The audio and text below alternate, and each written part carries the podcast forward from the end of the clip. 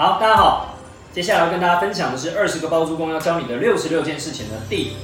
三十八件事情，出租秒杀的秘诀。我们讲说，在包租公包租婆的世界里面呢，其实在出租呃的这个动作里面呢，其实是占尽了举足轻重的角色。啊，也就是说，我们其实，在出租如果能够出租的好的话，我们当然相对应收到的租金能够既高又可以租的长久，收的稳健啊，这是每个包租公都非常期盼的。那在这里呢，我们特别拉出一个叫出租秒杀的秘诀，可以跟大家分享几个可能性。第一个，其实，在招租的整个我们讲说周期里面，它有分淡季跟旺季。也就是说，旺季大约呢会在五月中之后到九月底，大概就是我们讲说，呃，跟整个台湾的就是毕业潮的生态有关。我们的毕业潮大约会是在六月份，啊，所以毕业潮之后呢，就会有一群人相继投入所谓的就业市场。那当然投入就业市场了之后呢，就会需要去租房子。那当然他在这种呃我们讲说呃夏天的时间去租房子。他大部分签约都会签一年的时间，所以呢，他在明年六月啊，那六月签就会六月退出。因为推出的时候，他要需要找新的房子，那就会带动下一波他要换房这样的一个人潮。所以呢，大部分在这样的一个时间点呢，就是很容易就有一大群人都会出来找房子。那当然，我们的大数据统计也是这样子，就是在夏天，我们讲说刚刚讲五月中到九月底，大约哦，有时候会拖。再延后一点到十月中都有可能。那九月为什么会是一个一个一个九月底会是一个临界点？就是大致上也跟我们讲说要开学有关哦。学生要开学之前也会去找房子，一定要找到房子。大概都是九月底开学，我们讲大学生，所以这些其实都有互相影响的。所以大约我们的数字就是五月底到啊九月呃五月中到九月底。所以，如果你的房子尽可能可以安排在这样一段时间招租，那相对应来看的人就会变多哦。我们讲那个时候就是供给跟需求的失衡，就是我们提供的供给其实是不够的，需求的人相对比较多一点点，所以相对在那个时间点出租的房子都比较容易很快的就租掉哦。这是你的房子能够快速租掉、能够秒租的其中一个重点。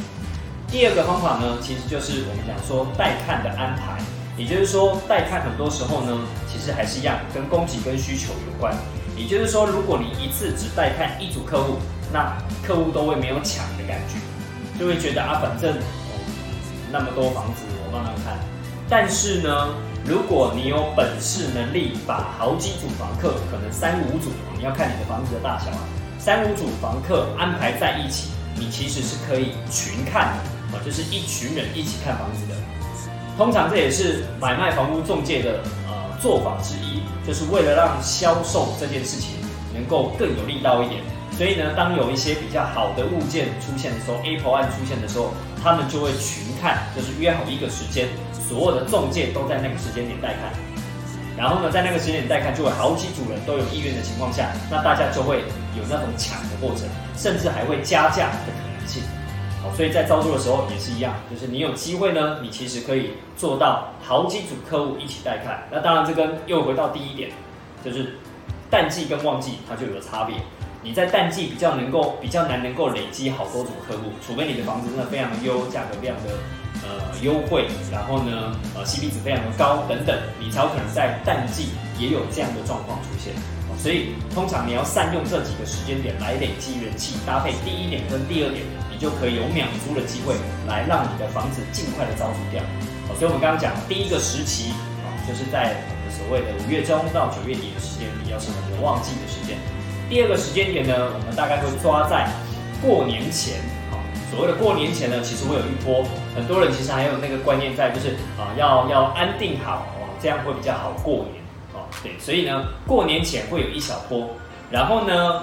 另外一个可能性也会是在过年。后，我们讲说，啊，我们讲过年前，你不要等到过年的前一两个礼拜哦，那个都没有用的。我们讲的是过年前的一个月，那大家会想要赶快安定好，然后才来过一个好年。但是越靠近过年，其实就没有那个效益了。好，那另外一个呢，就是比如说像今年跟明年，今年是二零一九年跟二零二零年，我用这样的方式来去诉说。二零一二零年的我们的过年呢是会在一月底。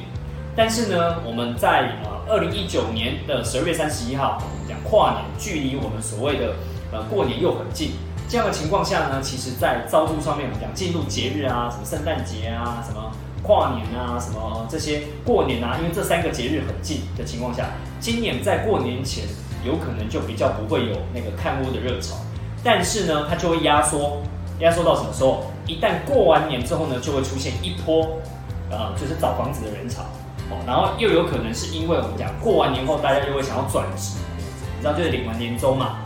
领完年终想要转职，就会出现有一批人因为转职又会想要租房子，所以你倒可以去抓住这两个时间点。我刚刚讲旺季跟我们所谓过完年后会有一个小旺季这样的一个时间点，提供给大家。这都是我们觉得可以出租比较快、能够秒杀的一些秘诀，提供给大家。这一题我们就分享到这里，感谢大家。